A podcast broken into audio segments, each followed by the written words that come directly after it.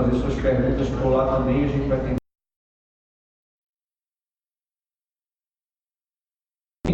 evitar fazer perguntas sentado onde você está, sem o microfone, para que quem está participando também pela internet possa acompanhar as perguntas, tá bom? E ter as suas dúvidas também esclarecidas. Isso aí, estou. Boa noite, vamos dar sequência ao nosso segundo dia, estudando as alianças, estudando aspectos de, de continuidade, descontinuidade no Antigo e no Novo Testamento. Ontem uh, eu, eu, introduzi a, a, nossa aula falando um pouco sobre dois sistemas. Há um sistema mais descontinuista, que vê mais rupturas uh, ao longo das, da, da, história da redenção, nas maneiras de Deus lidar com os seres humanos, e um sistema mais continuista, que vê uma continuidade, uma sequência uh, maior.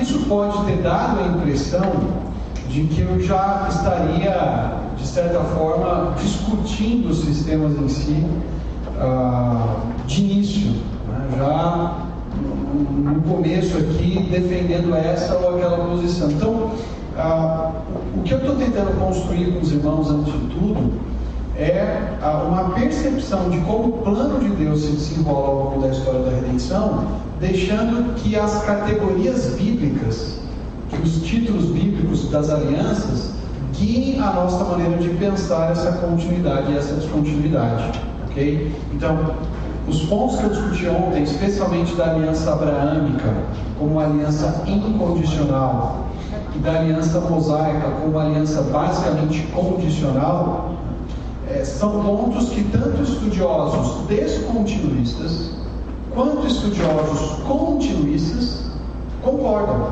Tá? Então, ah, ficou um pouco talvez a impressão de que a Gênesis 17, talvez com o sinal da circuncisão, indicasse alguma condicionalidade do compromisso dele com Abraão. E de que talvez só quem é mais descontinuista, quem crê que há mais ah, formas distintas, é que defende essa incondicionalidade ah, nesse compromisso, nessa aliança. Então, Hoje o que eu fiz? Eu fui dar uma olhada um pouco em, em aquilo, naquilo que estudiosos do outro lado, estudiosos continuistas também dizem sobre a aliança abraâmica. Então, você tem uma citação aqui do Michael Horton, ele é um do, dos maiores expoentes hoje do sistema mais continuista, de um sistema mais aliancista. E o Michael Horton, comentando sobre Gênesis 17, citando inclusive outros autores, diz o que vocês têm projetado aí no livro dele, ah, introduzindo a teologia da aliança. Tá? Ele diz o seguinte: a aliança abraâmica é muito semelhante à aliança noéica, ou seja, ele está dizendo que há uma ah, igualdade ou uma semelhança muito forte entre a aliança que Deus fez com Noé e aquela que ele faz com Abraão. A aliança com Noé é uma promessa unilateral de Deus, e o que Noé faz não muda nada a promessa. A aliança com Noé é uma aliança de concessão, um juramento divino unilateral. A aliança abraâmica é semelhante em sua intenção. Alguém poderia responder que a ordem para circuncidar certamente representa uma condição para herdar a promessa abraâmica. Entretanto, esse rito não é tratado como uma condição de herança, mas como um sinal e selo da herança para o herdeiro que já está designado para ela. Então nós temos aqui um estudioso mais continuista, que vê uma, uma, um, um, um, caminhar mais plano, sem muitas mudanças ao longo da história da redenção, dizendo que de fato Gênesis 17 não muda em nada o compromisso que Deus havia feito lá em Gênesis 15, em que só ele passa pelos animais e faz promessas para Abraão. Está dizendo, não, olha, a, a, circuncisão é apenas um sinal, ela não impõe uma condicionalidade, ela não coloca em risco a aliança, ela não coloca o peso é, sobre algum descendente de Abraão para que a aliança continuasse. O indivíduo sofre a consequência, mas não a aliança em si feita com Abraão com os seus descendentes. Um outro estudioso também continuista, tá? inclusive eu recomendo muito a leitura dele, uh, esse livro aqui chama Teologia do Antigo Testamento, Dr. Ralph Smith, ele é um pastor batista, continuista também, e ele ah, já faleceu. Ele escreveu esse livro e tem um capítulo nesse livro que ele fala só sobre as alianças. É um capítulo muito legal, em que ele trabalha com uma teologia bíblica. Né? É, é um pouco daquilo que eu estou tentando fazer também. Quando nós construímos sistemas teológicos, qual que é a sequência ah, básica ou a sequência fundamental que nós aprendemos ah, na formulação de uma teologia saudável. A teologia saudável, ela precisa começar com a exegese dos textos, então como se fosse um grande bolo, né? e, e, a primeira parte desse bolo, a primeira camada, a camada maior, tem que ser exegese, que tem que dar a sustentação. Então você vai analisar texto por texto. Gênesis 12, Gênesis 15, Gênesis 17, Gênesis 22, depois você vai para a aliança mosaica, olha para Êxodo 19, Êxodo 20, Êxodo 24, você vai trabalhando com os textos individualmente. A segunda camada nós chamaríamos de teologia bíblica. O que, que a teologia bíblica faz? Ela pega as exegeses desses textos individuais e une tudo numa teologia, tenta conciliar esses textos e compreender como eles se completam, como eles reforçam um ao outro. Essa é a teologia bíblica. Depois que a gente construiu a teologia bíblica, aí sim nós vamos para a teologia sistemática, que é estudar os sistemas de doutrina ao longo da história da igreja né, e de que forma esses sistemas estão fundamentados nas escrituras. Então, a, é, é pouco produtivo para nós eu começar discutindo os sistemas sem primeiro construir uma exegese de cada texto, uma teologia que une esses textos, para aí sim nós falarmos sobre os dois sistemas distintos, tá bom? Então, nós vamos chegar lá, espero que amanhã e na, na quinta a gente discuta um pouco mais esses sistemas e aplique, inclusive, na discussão sobre a lei de Moisés, se nós devemos guardar ou não, qual, quais são os critérios para nós obedecermos certos mandamentos e outros não. Mas enquanto isso, eu quero trabalhar primeiro com essa teologia bíblica para dar uma fundamentação maior para a gente poder entender os sistemas. Né? Porque ah, isso tem implicações práticas, nós sabemos disso. Porque um sistema, por exemplo, ah, defende o batismo infantil, vendo uma continuidade maior entre o rito da circuncisão e o batismo na nova aliança. Ao passo que o outro sistema, que é mais descontinuista, diz: não, peraí. Na antiga aliança, o critério para se circuncidar era um critério étnico. Você é descendente de Abraão, então você deve ser circuncidado. Na nova aliança, o critério para que o símbolo da aliança seja é, é, é, é, é aplicado é a fé. Né? Crer no Senhor Jesus e seja batizado, por exemplo, tu e a tua casa. Quer dizer, o batismo ele é um símbolo que representa a, a inserção daquele indivíduo dentro da comunidade de fé. Então, há, há maneiras diferentes de nos dar. Percebam que aqui é uma certa descontinuidade já. Se por um lado tem uma questão mais étnica de descendência na antiga aliança, na nova aliança o critério é exercer fé ou não. Nenhum momento. Nós, nós não encontramos nenhum trecho do Novo Testamento falando de batismo de alguém que não tivesse fé em Cristo. Não há isso claro no Novo Testamento. Quem defende uma posição diferente precisa ver ah, ideias implícitas, sugestões que talvez o texto indique, mas não há nenhuma, nenhum exemplo explícito, claro, nítido, de que o batismo fosse, por exemplo, empregado àqueles que não exerciam fé em Jesus, aplicado a crianças, por exemplo. Tá? Ah, então, como é que esses dois sistemas dialogam entre si? Como é que eles interagem entre si? Primeiro, vamos desenvolver uma, uma teologia bíblica, ver como as alianças se desenvolvem, para depois ah, interagir um pouco mais com, com os sistemas propriamente ditos. Tá? Veja, esse aqui também é um teólogo continuista, mas ele é batista. Então, como batista, ele percebe um pouco mais de descontinuidade na vida do que um presbiteriano. Ao mesmo tempo em que ele percebe mais continuidade na Bíblia do que um dispensacionalista. Então ele está no meio do caminho aqui. E veja, eu já citei um continuista presbiteriano no slide anterior, dizendo que Gênesis 17 é incondicional, né? não, não, não, muda a estrutura da aliança. E aqui temos um batista também continuista dizendo o seguinte: está projetado. Todo indivíduo que não seja circuncidado quebra a aliança e é eliminado. Mas a punição afeta só o indivíduo obediente ou desobediente. A aliança como um todo permanece intocada. Então, esse teólogo também continuista está dizendo, olha, o, o, o, rito da circuncisão não muda em nada a incondicionalidade da aliança que Deus com Abraão, tá bom? E a nossa conclusão, então, é que a aliança branca seria esse grande ciclo que nós mencionamos. Como é que nós fechamos então a ligação entre a aliança mosaica e a aliança abraâmica? Nós, dizemos, nós dissemos que ah, enquanto a aliança abraâmica é incondicional, a aliança mosaica ela é marcada pela condicionalidade. E aqui nós precisamos enfatizar duas coisas. Tá? A, a condicionalidade na aliança mosaica ela está muito atrelada a, a esse aspecto mais comunitário. Tá? Então, na aliança mosaica é: se a nação de Israel como um todo obedecer ao Senhor, seguir os seus mandamentos e assim por diante, essa nação vai prosperar, vai permanecer na terra, vai ser fértil, vai ter vitória militar. Se a nação como um todo der as costas para Deus e desobedecê-lo, então ela também vai sofrer as maldições da aliança, que implicavam fertilidade, derrota militar e assim por diante até chegar no exílio. Tá? Então, o que nós temos aqui? A aliança abraâmica dá sustentação ao grande círculo e a aliança mosaica ela está inserida dentro da aliança abraâmica. Lembra? Quando Deus chama Moisés tirar o povo do Egito e levá-los lá para o Sinai e depois para a terra da promessa, ele se lembra da aliança que ele fez com Abraão, Isaac e Jacó. Isso move então a chamar Moisés para tirar o povo da terra e levá-los para o deserto.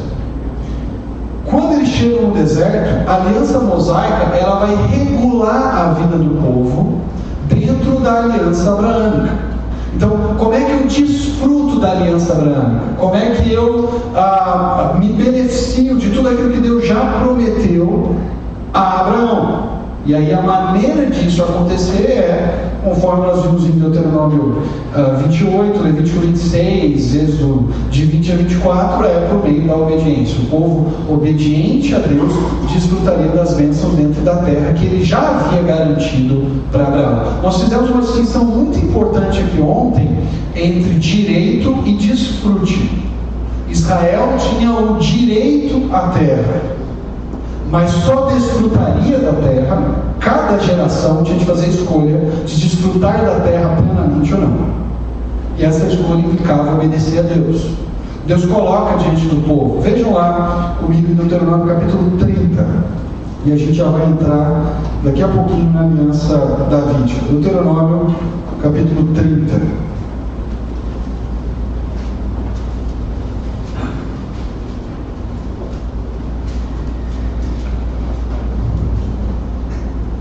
Versículos 19 e 20. Vejam aí.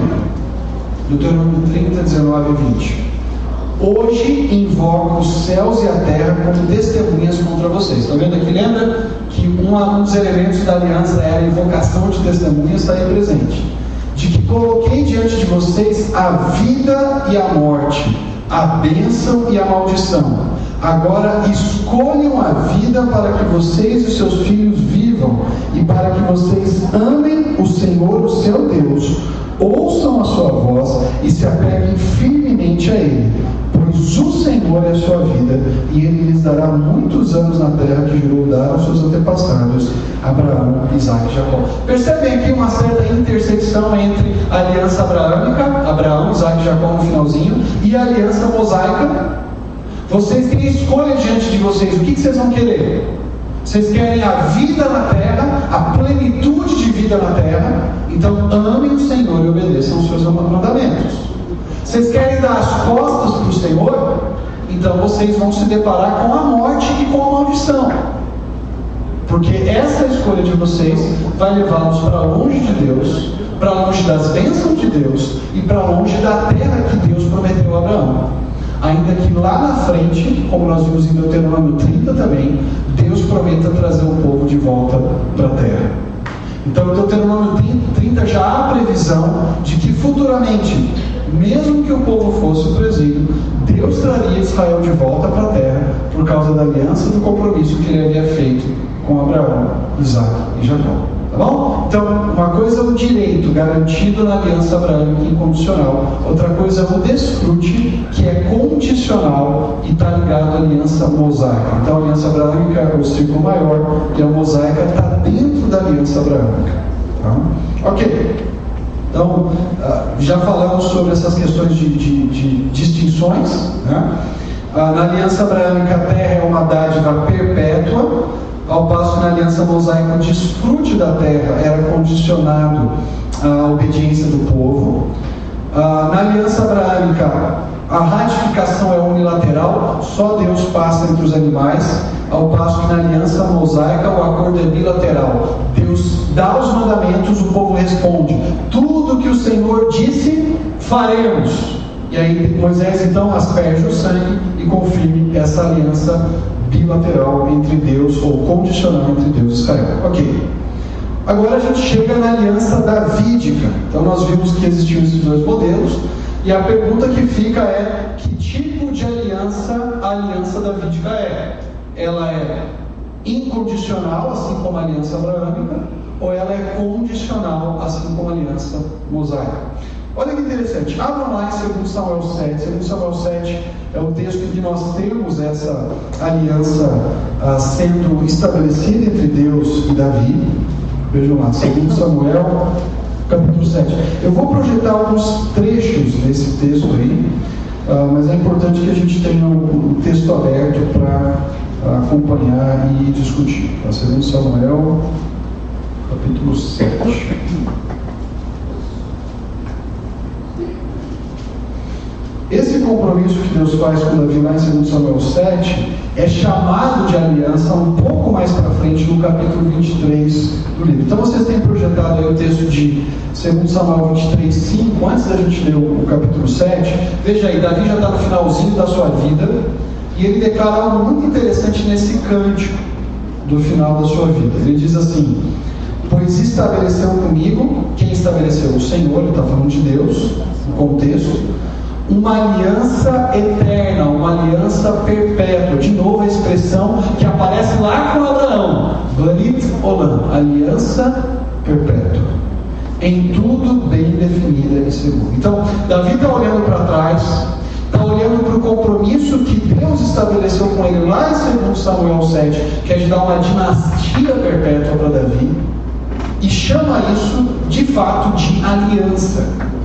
Essa promessa constitui basicamente uma aliança em que Deus garante certas, uh, certas coisas a Davi e aos seus descendentes, e nós perceberemos que ele não exige nada, nem de Davi, nem dos seus descendentes. Vejam, uh, vamos dar uma olhadinha no contexto de 2 Samuel 7. O que é, está acontecendo aqui? Davi trouxe a arca para Jerusalém. Então ele traz para a capital do seu reino a arca da aliança que representa a presença de Deus no meio do seu povo. E Davi começa a olhar para o seu palácio, para a sua glória, para a sua grandeza e fala: peraí, eu que sou vice-regente, eu que represento Deus, moro num palácio tão bonito e tão belo. Enquanto isso, a arca de Deus está naquela tendinha simples. Eu não vou deixar a arca de Deus ali. A Arca da Aliança precisa estar num lugar glorioso, que represente também o trono de Deus e a presença de Deus no nosso meio. E ele decide então construir um templo ao Senhor em Jerusalém. Esse é o contexto aí, basicamente, dos versículos de 1 a 7. E Deus diz para Natan, para o profeta Natan, olha, vai lá, volta para Davi e diz para ele que não será ele quem vai construir o templo para mim o filho dele é que fará isso. E Deus então começa a contar uma história, como era muito comum nos tratados antigos, mostrando a relação entre o suzerano e o vassalo. Se você pegar os chamados tratados hititas, que foram escritos no segundo milênio antes de Cristo, eles sempre começavam com um preâmbulo histórico, uma introdução histórica. Né? Como um grande suzerano conhecer o seu vassalo e de que forma ele tratou esse vassalo. Né? Talvez hoje a gente tenha as introduções das histórias de amor, de aliança, do casal. Como é que o fulano conheceu a ciclana? E começa, como é que vocês se conheceram? Como é que vocês se casaram e tudo mais? Os tratados antigos tinham essa história que introduzia o compromisso, que introduzia a aliança. E é o que nós encontramos a partir do versículo 8. Vejam aí ah, os versículos 8 a 10, segundo Samuel 7.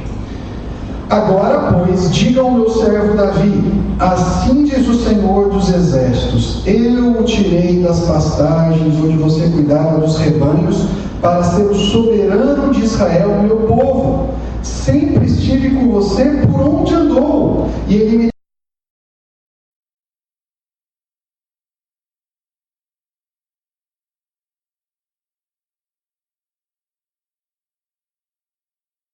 do rebanho do seu pai, que inclusive era esquecido pela sua família, né? Jessé chega lá para ungir os filhos.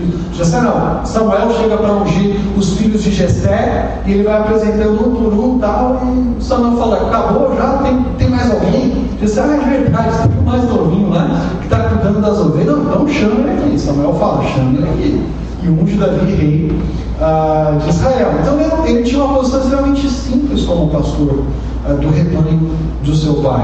Deus o tira então de pastor de, de, um rebanho de ovelhas e o torna pastor da nação de Israel. Era muito comum no mundo antigo referir-se ao rei como um pastor que deveria cuidar do rebanho que era o próprio povo, que era a própria nação.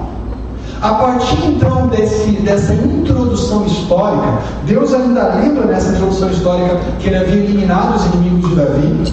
E a gente pode fazer uma retrospectiva rápida, lembrar, por exemplo, que um desses inimigos, ou o principal deles, era o próprio Saul, o rei anterior, que tentou de qualquer jeito eliminar Davi certo? Perseguindo Davi. Às vezes a gente tem umas cenas em Samuel, Davi está tá de um lado, uh, Saul está do outro, e, e, Davi tem inclusive oportunidade de tirar a vida de Saul, mas ele não faz. Ao passo que Saul está toda hora tentando eliminar Davi do seu caminho. E Deus preserva Davi, tira a vida de Saul. Dá vitória para Davi contra os inimigos da nação. Davi estabelece um reino muito poderoso, um verdadeiro império. Alguns estudiosos dizem que Durante o reinado de Davi, esse foi o maior império do Antigo Oriente Próximo. Né? O Egito já não estava tão forte naquela época, a Síria também ainda não estava com todo o seu poder, isso vai começar a partir, ah, especialmente do século IX, que a Síria vai crescer. Então Israel era o maior império daquele momento. E Deus está falando, eu fiz tudo isso por você, cara. Ele introduz a aliança dessa forma. E aí veja o que Deus começa a prometer a Davi ah, no finalzinho aí do versículo 9 e depois no versículo 10. Agora eu farei tão famoso, segundo Samuel 7,9, né? na metade.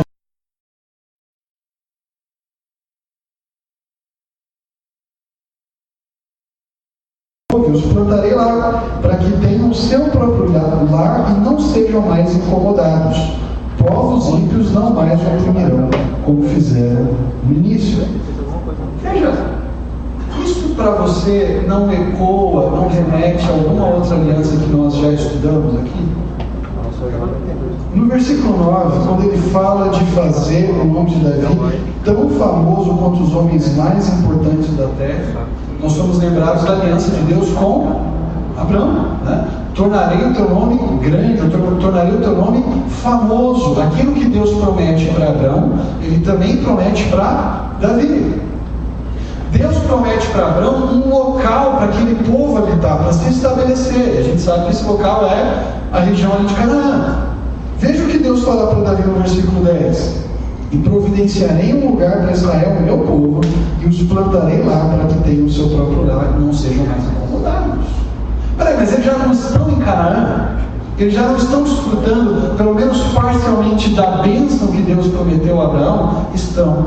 Mas Deus está dizendo, eles, eles ainda não estão ah, usufruindo disso de maneira plena. E um dia eu vou fazer isso por meio de dos descendentes de Davi. Então, essa aliança com Davi aqui, ela vai remeter, ela vai nos, nos, nos apontar para uma outra aliança incondicional, que é a aliança que Deus faz com Abraão. Veja um ponto importante aqui.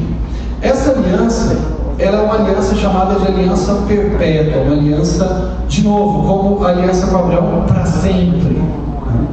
Uh, no versículo 16, está projetado aí no 2 Samuel 7, Deus diz o seguinte para Davi, vocês podem acompanhar comigo, pode ser na Bíblia ou na projeção que está no PowerPoint.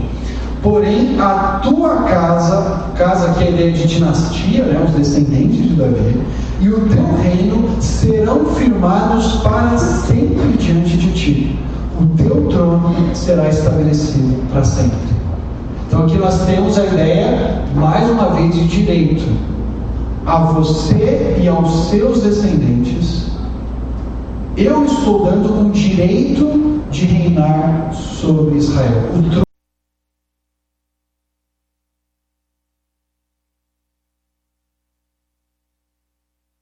Seu e da sua casa, dos seus filhos, dos seus descendentes. Veja o Salmo 89. O Salmo 89 é um salmo que rememora a aliança que Deus faz com Davi. O Salmo 89 é escrito num momento de, de angústia, de destruição, um momento em que o povo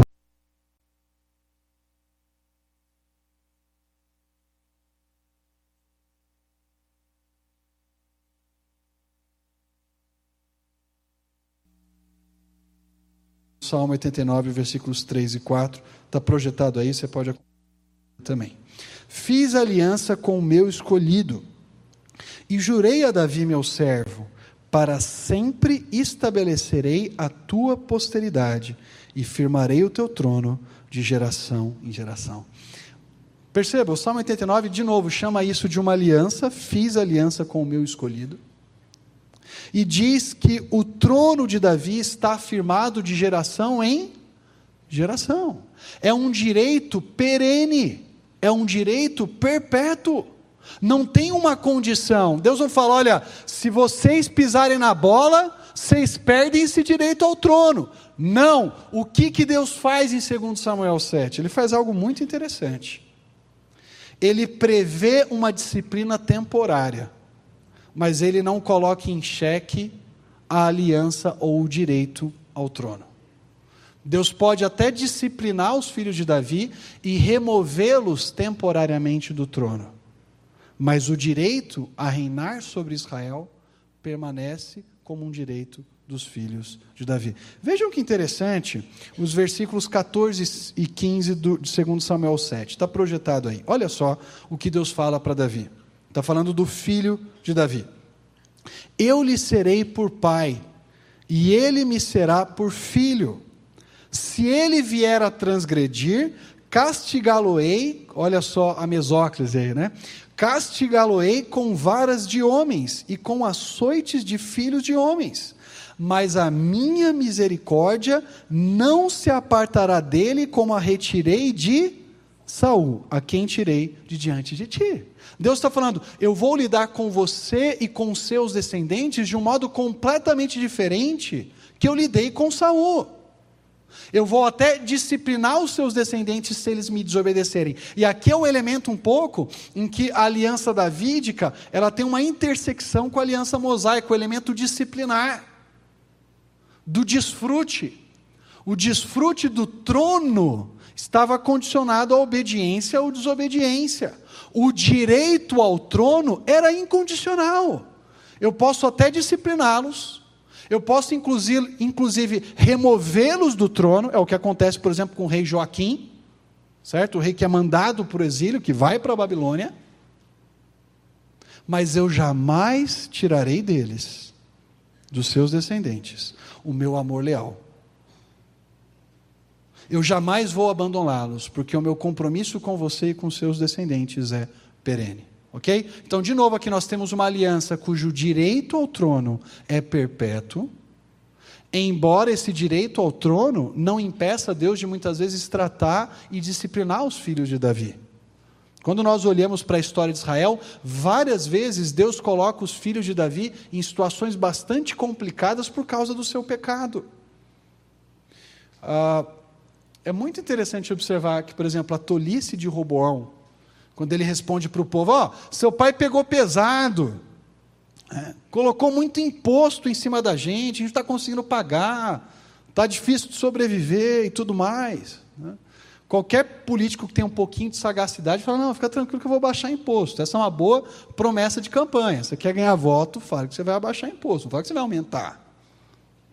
Né?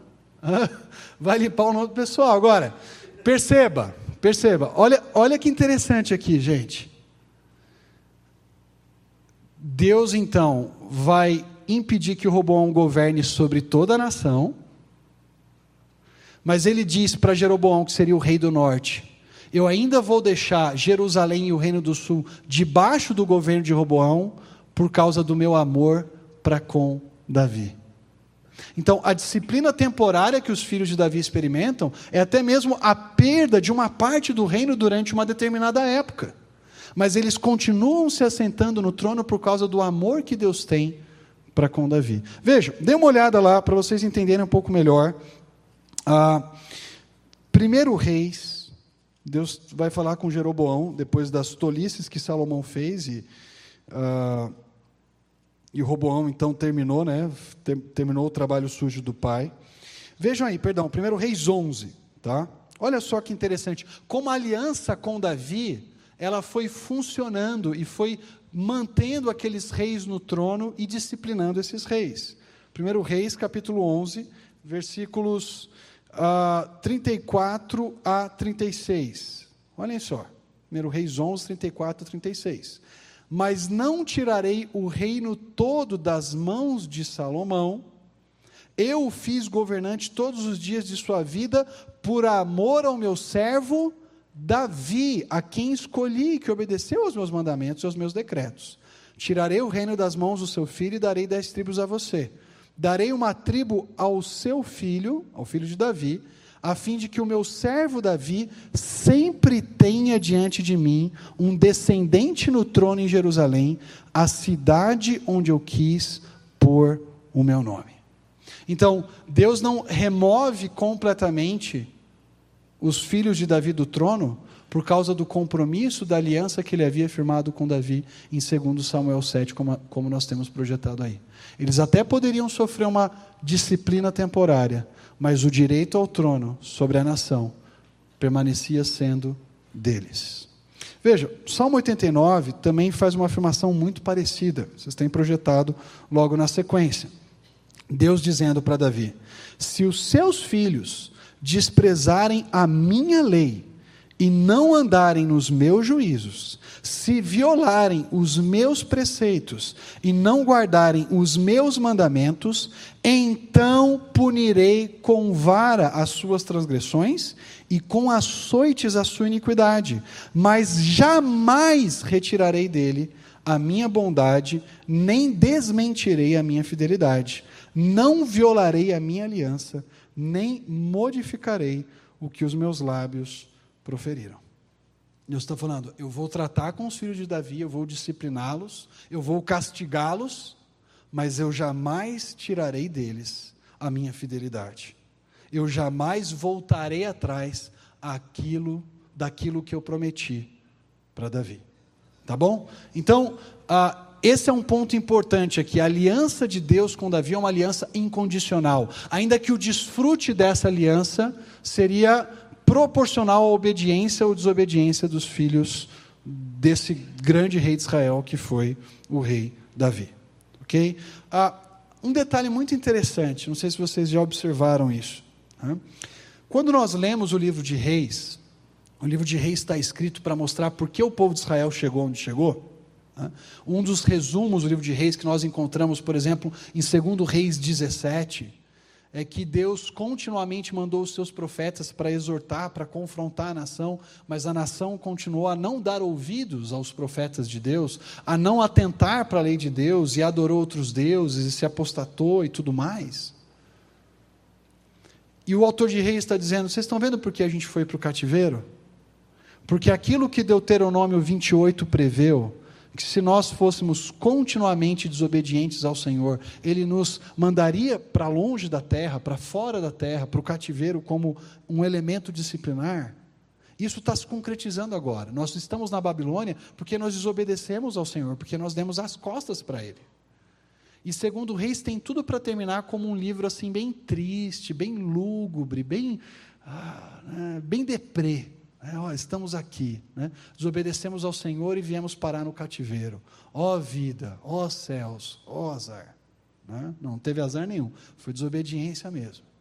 Mas no finalzinho de Segundo Reis, nós temos uma notinha bem interessante que chama a nossa atenção. Abra lá no final do livro de Segundo Reis, capítulo 25 de Segundo Reis.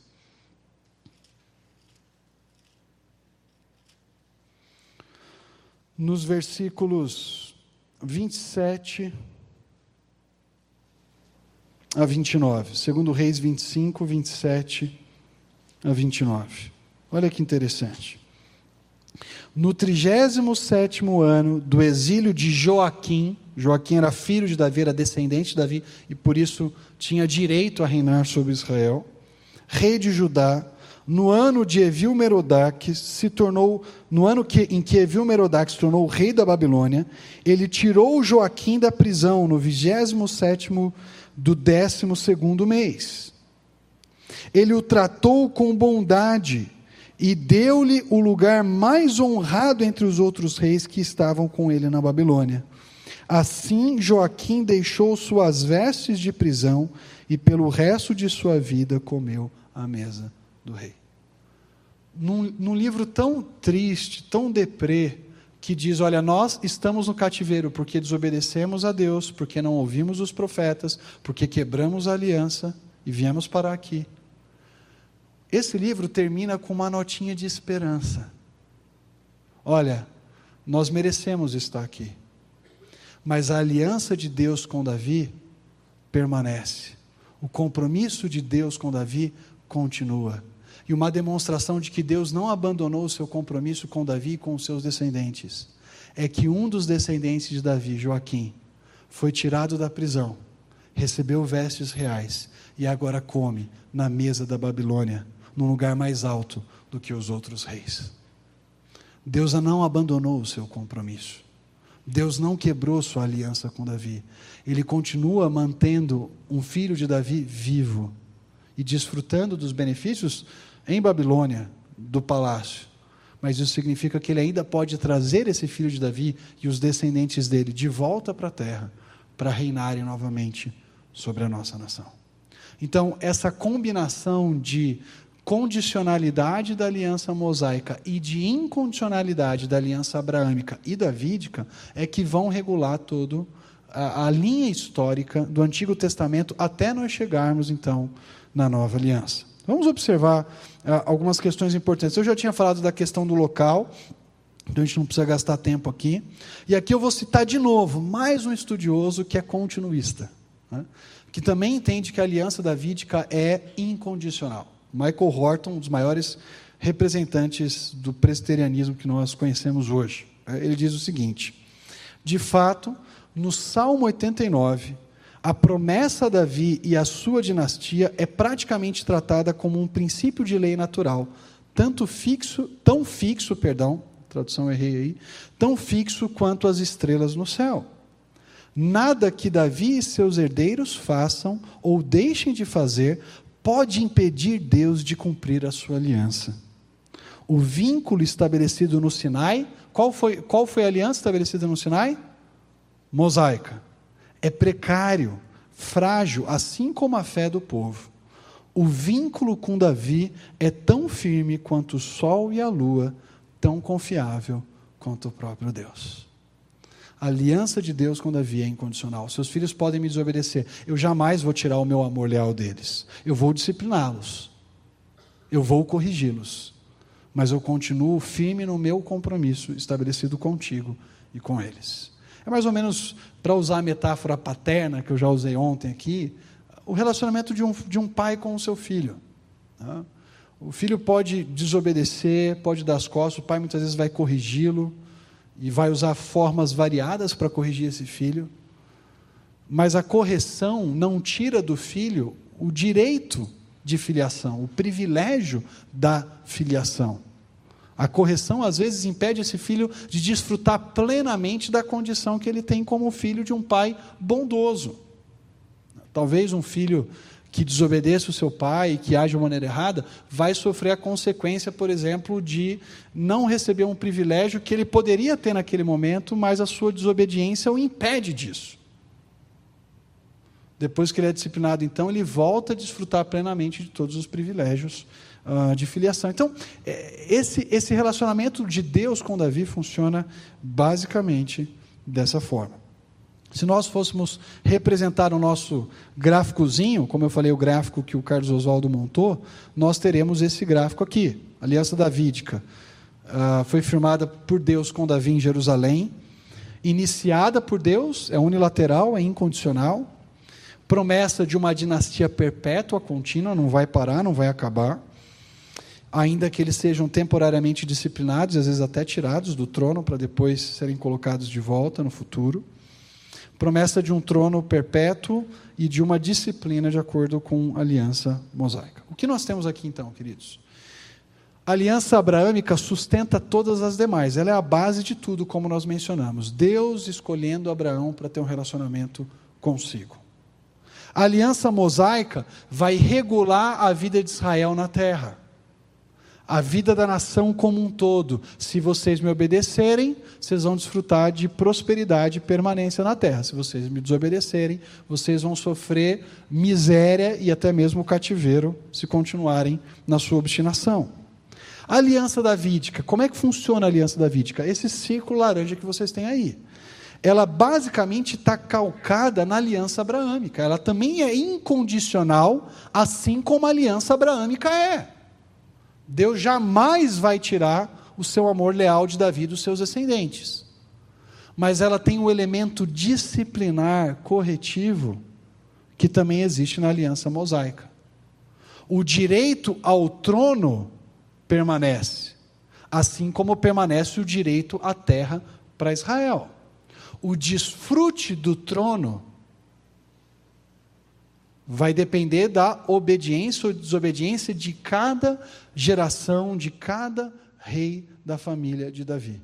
Assim como o desfrute da terra dependia de cada geração de israelitas que surgisse. Obediência, desfrute pleno do trono. Desobediência, sofrer muitas vezes a redução até mesmo do governo, às vezes até a expulsão da terra, ter que ir para uma terra distante como a Babilônia.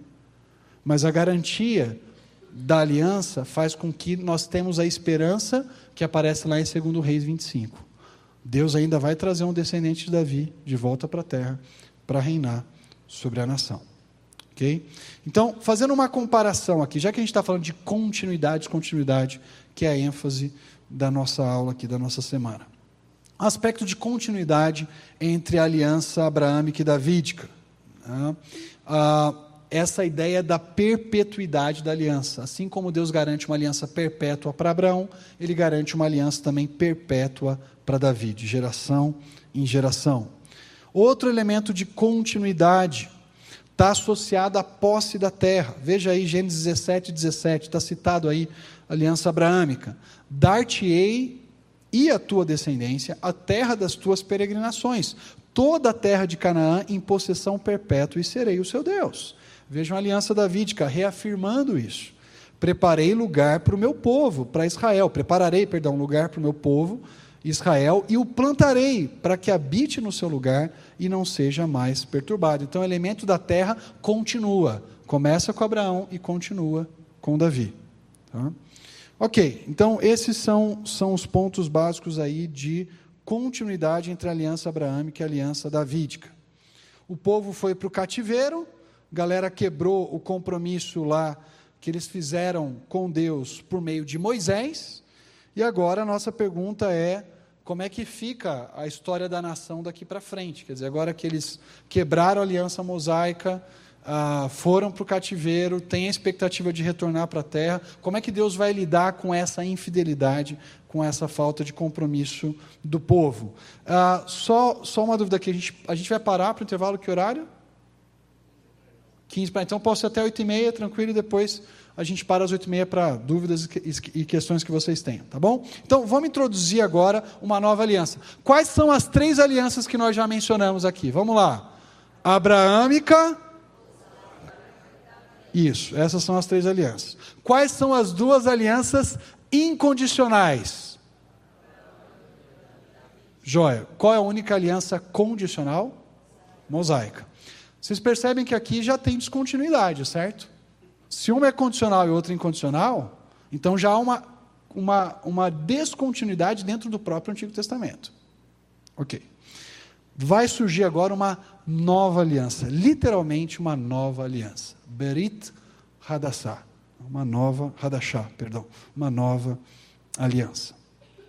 Essa nova aliança vai ser estabelecida quando o povo está no exílio, quando o povo está sofrendo as consequências pela sua obstinação, pelo seu pecado, e está percebendo aonde o pecado os levou para a terra de Babilônia, para um local distante da terra que Deus havia prometido a Abraão, Isaac e Jacó. O texto fundamental para nós entendermos a nova aliança. Há alguns, mas um deles é Jeremias capítulo 31. Eu queria que vocês abrissem lá comigo, Jeremias capítulo 31. Ah, e eu quero fazer alguns destaques aí em Jeremias 31. Vejam. A partir do versículo 31 mesmo. 31, 31.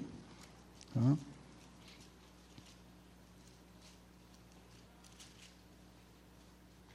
Olha que interessante. Vamos ler os versículos 31 e 32 a princípio. Estão chegando os dias, declara o Senhor, quando farei uma nova aliança. Então, é uma aliança ainda futura. Deus está prevendo o estabelecimento da nova aliança. Uma nova aliança com a comunidade de Israel e com a comunidade de Judá. Por que Deus usa essa linguagem comunidade de Israel, literalmente, né? Beit, casa de Israel e casa de Judá? Por que, que Jeremias está tá usando essas duas expressões aqui, queridos? Porque a nação estava dividida. O que Deus está falando é: a aliança que eu vou fazer não é nem apenas com o reino do sul, nem apenas com o reino do norte. São com as duas casas, com as duas comunidades, com os dois reinos. Então, esse é um ponto importante. Ele continua dizendo no versículo 32: Não será como a aliança que fiz com os seus antepassados, quando os tomei pela mão para tirá-los do Egito, porque quebraram a minha aliança, apesar de eu ser o Senhor deles. Qual foi a aliança que Deus fez com Israel quando os tirou do Egito? Mosaica. Percebem aqui? Então, a nova aliança, ela é contraposta à aliança mosaica. Eu vou fazer uma nova aliança que é diferente da aliança mosaica, que rompe inclusive com elementos da aliança mosaica. É uma aliança nova. Um desses pontos em que há um rompimento é a questão da condicionalidade da incondicionalidade. Nós vamos perceber, lendo esse trecho aqui, à medida que a gente for lendo cada versículo, que enquanto a aliança mosaica era condicional, que nós já falamos, essa nova aliança ela é absolutamente incondicional. Absolutamente incondicional. E olha que interessante, gente. Ele fala comunidade de Israel e comunidade de Judá no versículo 31. Como é que ele chama essas duas comunidades no versículo 33? Esta é a aliança que farei com a comunidade de Israel depois daqueles dias. Deus está falando: olha, ainda que esse reino tenha se dividido em duas comunidades, no futuro, quando eu estabelecer a minha nova aliança, já não serão mais duas, mas apenas uma comunidade de Israel novamente. Qual texto que reforça essa mesma ideia? Alguns textos. Se você for para Jeremias 50, depois a gente volta aqui para o 31, tá bom? Deixa marcado aí, coloca seu marcador de Bíblia no 31, porque a gente vai retornar para aí. Mas veja Jeremias capítulo 50, versículos 4 e 5. Jeremias 50, versículos 4 e 5. Olha que interessante. Quem pode ler para nós, de novo, numa voz bem imponente, bem forte, os versículos 4 e 5 de Jeremias 50?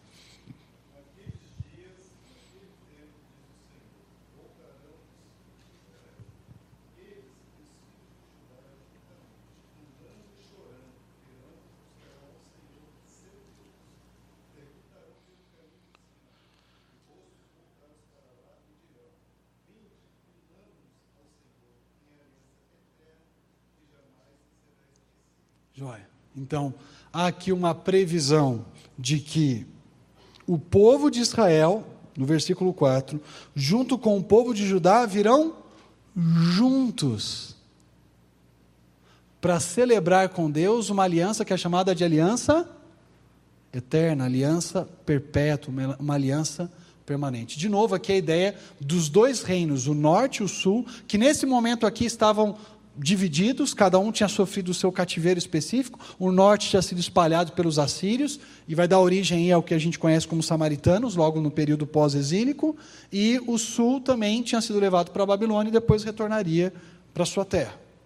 Deus está falando: eu vou trazer o norte e o sul juntos e vou estabelecer uma aliança com as duas comunidades como se fosse uma só, não mais divididas, não mais separadas. Olhem que interessante.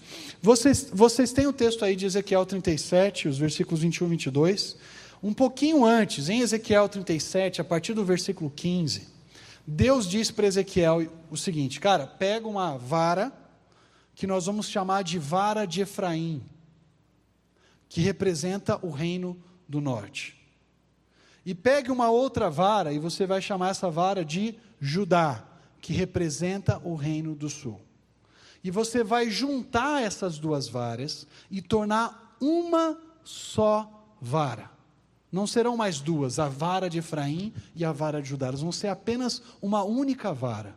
Porque eu vou, no futuro, unir Judá e Efraim. Se o povo te perguntar o que, que isso significa, por que, que você está unindo a vara de Efraim com a vara de Judá, o que, que você deve responder para a nação de Israel? Vejam o que está projetado aí uh, no slide.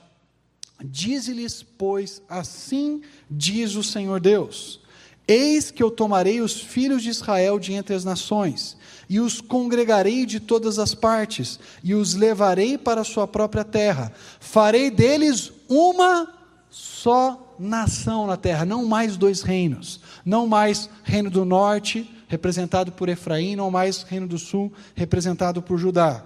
E um só rei será rei de todos eles, nunca mais serão duas nações. Que fantástico isso. Porque quando nós olhamos para a história posterior, a gente não vê isso se concretizando de maneira definitiva. Né?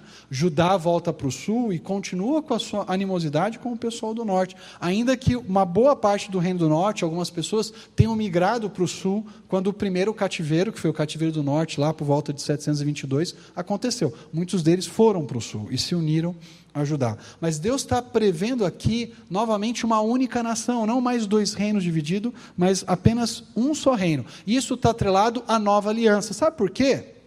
Porque esse capítulo 37, que prevê essa união entre Israel e Judá, chama esse compromisso e essa promessa de Deus de Berit Shalom, uma aliança de paz que Deus fará com esses dois reinos. Você continua lendo o capítulo 37, você vai chegar ali por volta dos versículos 25, 26, 27, e ali é chamado então de aliança de paz. Aquilo que Jeremias vai geralmente chamar de nova aliança, Ezequiel vai chamar de aliança de paz. Mais de uma vez ele usa ah, essa expressão. Os dois se referindo a um momento futuro em que Deus vai restaurar a sorte da nação, em que já não mais haverá duas nações, mas uma só numa aliança que contrasta com a aliança mosaica, que era condicional.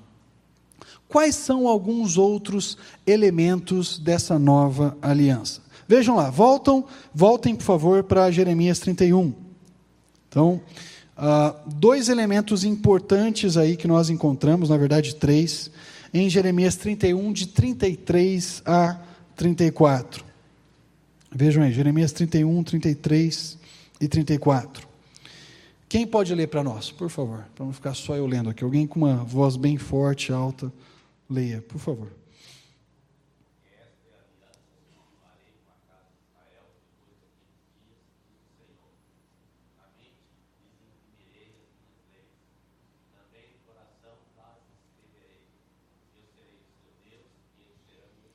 Então, só fazer um parênteses e a gente continua. Qual é a primeira promessa aqui? Deus vai colocar no coração do povo o que? A sua instrução, a sua lei. Aqui o termo é Torá, que tem ideia basicamente de instrução. Eles vão ser capazes agora de obedecer a Deus. Aquilo que eles não conseguiram fazer na antiga aliança, porque eles tinham a lei em tábuas de pedra. Lembra de Paulo em 2 Coríntios 3? mas ainda não tinham a lei inserida no seu coração, Deus diz aqui: Eu vou colocar a minha lei no coração deles, para que eles sejam capazes de me obedecer. Esse finalzinho do versículo 33 aqui nos remete a Gênesis 17, versículo 8.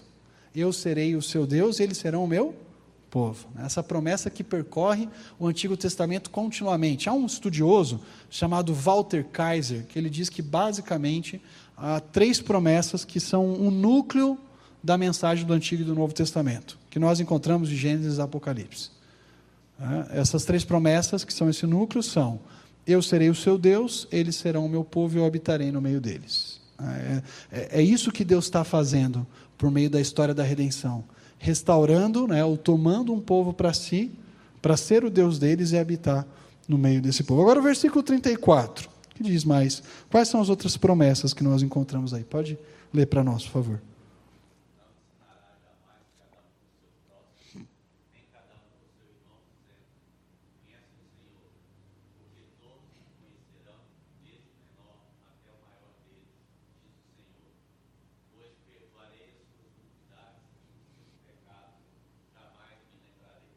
Então, nós temos duas promessas aqui: o acesso geral à revelação. Todo mundo vai ter acesso à revelação de Deus, vai conhecer a revelação de Deus. Ninguém vai chegar para o outro e falar: Olha, conheço o Senhor porque todos me conhecerão. E uma outra promessa que aparece no final: E eu perdoarei os seus pecados, né? e jamais me lembrarei da sua maldade. Então, Deus está prometendo aqui um perdão definitivo. Aquilo que os sacrifícios não conseguiam fazer, que era eliminar de vez o pecado, porque anualmente o sacrifício era oferecido. Na nova aliança, Deus vai oferecer um remédio que vai garantir perdão completo para aqueles que estiverem desfrutando dessa nova aliança. Capacidade para obedecer a Deus de coração, acesso amplo à revelação de Deus e perdão de pecados. Quando Ezequiel vem falando também, assim como Jeremias, dessa aliança, daquilo que Deus faria com o povo no futuro, veja o que ele diz aí, está projetado, Ezequiel 36, 25 a 27. Veja se não se parece muito com aquilo que o próprio Jeremias já disse no capítulo 31 que nós lemos. Ah, essa citação aí, entre aspas, no final do slide. Então aspergirei água pura sobre vós, e ficareis purificados. De todas as vossas imundícias e de todos os vossos ídolos vos purificarei. Perdão definitivo dos pecados.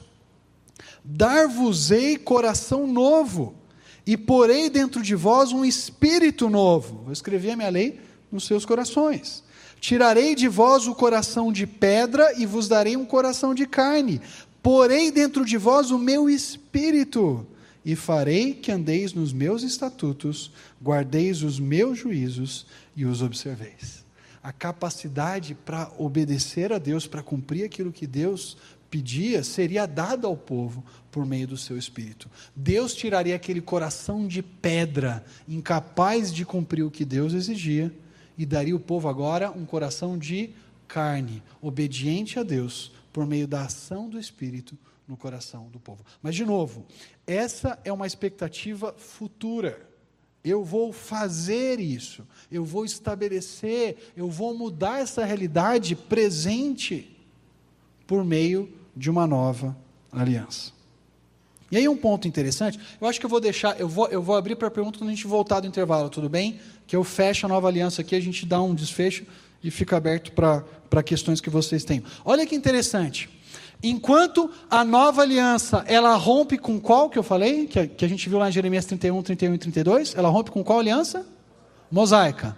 A nova aliança, por outro lado, ela é uma extensão, ela é uma continuidade da aliança abraâmica e da aliança davídica, as duas alianças incondicionais que nós mencionamos. Perceba aqui que em Jeremias 31 e Ezequiel, Deus não coloca nenhuma condição, coloca para derramar o seu espírito, para escrever a sua lei, para que todos o conheçam, para dar perdão de pecados. Olha, se vocês se comportarem direitinho, eu perdoo seus. Não, eu vou fazer isso e acabou. Deus não impõe uma condição na nova aliança. Ela também é uma aliança incondicional. E se a nova aliança rompe com a aliança mosaica, ela dá continuidade, ou ela dá uma nova forma agora à aliança abraâmica e davídica. Vejam aí no capítulo 31 de Jeremias mesmo, os versículos 35 a 37. Veja a ideia da descendência de Israel como elemento importante na nova aliança. Assim diz o Senhor, aquele que designou o sol para brilhar de dia, que decretou que a lua e as estrelas brilhem de noite, que agita o mar para que as suas ondas rujam. O seu nome é o Senhor dos Exércitos. Somente se esses decretos desaparecerem diante de mim, declara o Senhor, deixarão os descendentes de Israel de ser uma nação diante de mim para sempre. Olha, se eu não for mais capaz de manter o sol, não for mais capaz de manter a, lua, as estrelas, estabelecer a aparição deles no céu, eu também não, não serei capaz de manter Israel como uma nação diante de mim. Mas certamente eu faço isso. Sou eu quem mantém o sol e a lua. E assim como o sol, a lua e as estrelas aparecem de maneira certa e garantida no céu, Israel continuará a ser uma nação na minha presença. Um elemento muito forte. Uma ênfase muito forte. E aqui nós precisamos nos perguntar o que para aquele povo significava Israel. A gente não pode pegar um conceito que, tal, que talvez a gente desenvolve te, teologicamente e impor aqui ao, ao texto. Eu preciso perguntar o que o público original entendia por aquilo que Deus estava falando. Quando ele fala de comunidade judaica, comunidade de Israel, depois quando ele fala dos descendentes de Israel, ele está lidando com um sentido que era muito claro aqui para os seus primeiros ouvintes. Eles tinham condição de entender o texto. E eles sabiam que Deus estava falando dos descendentes de Abraão, Isaac e Jacó. Vejam o versículo 37. Assim diz o Senhor: se os céus em cima puderem ser medidos, e os alicerces da terra embaixo puderem ser sondados, então eu rejeitarei os descendentes de Israel por tudo que eles têm feito, diz o Senhor. De novo, aqui, o que nós temos é uma linguagem retórica. Os céus jamais poderão ser plenamente sondados, os alicerces da terra jamais serão plenamente medidos. Então eu também não vou rejeitar Israel a minha aliança com eles permanece e continua. O que Deus está falando é: a nova aliança é uma continuidade, é um desdobramento da aliança que eu estabeleci com Abraão e com os seus descendentes. Vejam ah, algo bem interessante que está lá no capítulo 33, que mostra como a nova aliança é um desdobramento da aliança abraâmica e davídica. Primeiro, a aliança davídica. Vejam aí, Jeremias 33. Ah, quem pode ler para nós, primeiramente, os versículos 14 e 15? Jeremias 33, versículos 14 e 15.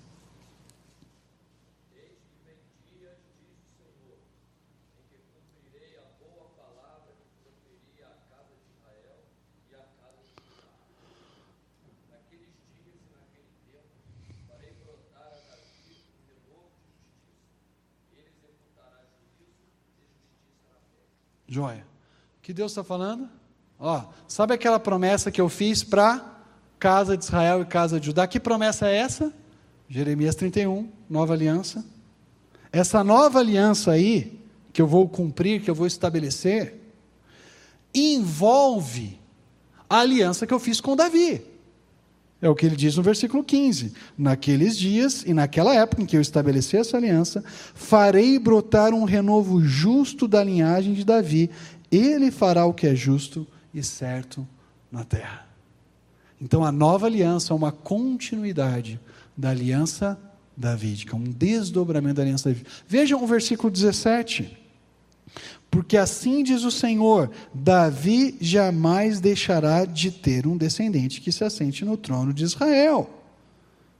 Então, Deus está falando: olha, a nova aliança, ela, ela, ela tem uma continuidade aqui com uma outra aliança que vocês já conhecem, que é a aliança que Deus fez com Davi.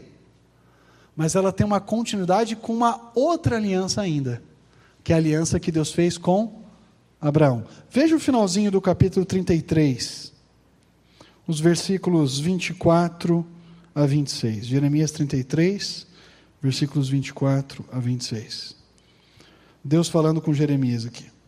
Você reparou que essas pessoas estão dizendo que o Senhor rejeitou os dois reinos, né? Ou as duas famílias, as duas casas que tinha escolhido? De novo, aqui remetendo à ideia da divisão que havia naquele momento, e alguns estão dizendo: ah, Deus, o Senhor nos rejeitou, o Senhor não tem mais compromisso com a gente, olha a condição que a gente está vivendo e tudo mais, ah, o, o cativeiro é o fim, é tão perdido, né? já era. Olha o que Deus diz: por isso desprezam o meu povo e não mais o consideram como uma nação. Olha o versículo 25. Assim diz o Senhor: se a minha aliança com o dia e com a noite não mais vigorasse, lembra lá das estrelas, do sol, da lua, lá em Jeremias 31? Ele remete à mesma imagem aqui, agora falando do, do dia e da noite. Se eu não tivesse estabelecido as leis fixas do céu e da terra, então eu rejeitaria quem? Os descendentes de Jacó. Ele está lembrando agora da aliança que ele havia feito com os patriarcas, Abraão, Isaac e Jacó. E ele continua: e do meu servo Davi. E não escolheria um dos seus descendentes para que governasse os descendentes de Abraão, Isaac e Jacó. Mas eu restaurarei a sorte deles e lhe manifestarei a minha compaixão. De novo, aqui a linguagem da aliança, lembrando do compromisso que ele fez com Abraão, com Isaac e com Jacó. Então, queridos, quando nós falamos dessa nova aliança, uma nova, uma quarta aliança, surge na narrativa bíblica, no, enredo da redenção, nós estamos falando de uma aliança que ela é incondicional, de uma aliança que rompe com a aliança mosaica, porque ela não é igual àquela que foi feita quando o povo saiu do Egito, e de uma aliança que desdobra e dá continuidade. A aliança que Deus fez com Abraão e a aliança que Deus fez com Davi. Ah, um último ponto aqui que eu queria ressaltar dessa aliança, né, o, vocês têm uma citação ali do Walter Kais aqui, né, que a nova aliança começa com a antiga promessa feita a Abraão e a Davi. Né, mas eu queria destacar um outro ponto importante aqui. Ah, há uma expectativa de retorno à terra nessa nova aliança. Ah, Ezequiel vai trabalhar muito com esse conceito da aliança de paz, do capítulo 34, capítulo 37, capítulo 36 e ele fala de Deus trazendo as suas ovelhas, o seu rebanho, que é Israel, de volta para a sua terra. Isso está implícito naquilo que nós lemos em Jeremias, ou que nós iríamos ler em Jeremias 31. Dê uma olhada aí no finalzinho de Jeremias 31, depois a gente vai para Ezequiel e a gente fecha. Vejam aí Jeremias 31, dos versículos 38 a 40. Jeremias 31, ainda seguindo lá da nova aliança. Jeremias 31, versículos 38 a 40. Vejam aí.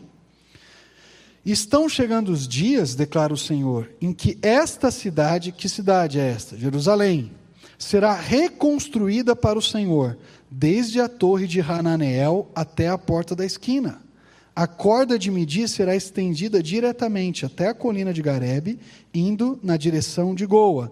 Todo o vale onde os cadáveres e cinzas são jogados, e todos os terraços que dão para o vale do Cedron a leste, até a esquina da porta dos cavalos, serão consagrados ao Senhor. A cidade nunca mais será arrasada ou destruída previsão de restauração da cidade de Jerusalém, e aqui não tem nem como a gente ligar com a Nova Jerusalém, porque Apocalipse ah, 21 é, não, não menciona esses nomes, esses, essas localidades, elas pertenciam à Jerusalém terrena, onde Jeremias viveu, e Deus está dizendo: Eu vou restaurar isso, e a cidade de Jerusalém jamais será destruída novamente. A pergunta que fica é: quando na história isso aconteceu? Se a gente olhar para a própria história de Israel, Jerusalém de novo vai ser destruída no ano 70, né, ano 135, vai passar, você tem uma expulsão completa dos judeus dali. Mas Deus está falando que Ele vai trazer o povo de volta e vai estabelecê-los na capital. E, ele, e essa cidade nunca mais vai ser destruída ou arrasada. Para a gente fechar, prometo que a gente fecha agora nesse um minutinho final, dois minutinhos finais aí. Ezequiel 34, versículos 11 a 14. Vejam comigo lá, Ezequiel 34, versículos 11 a 14. Pode ser do 11 ao 13, já é suficiente. Tá? Olha aí.